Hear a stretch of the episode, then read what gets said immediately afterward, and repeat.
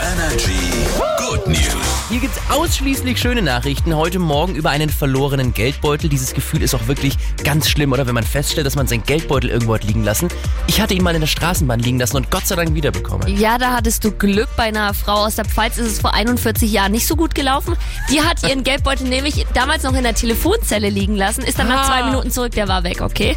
Und jetzt 41 Jahre später ist ihr Nein. Geldbeutel wieder aufgetaucht. Und zwar bei Bauarbeiten an, in der Kirche, die wurde renoviert. Ja. Und da haben die irgendwie im Boden diesen Geldbeutel gefunden.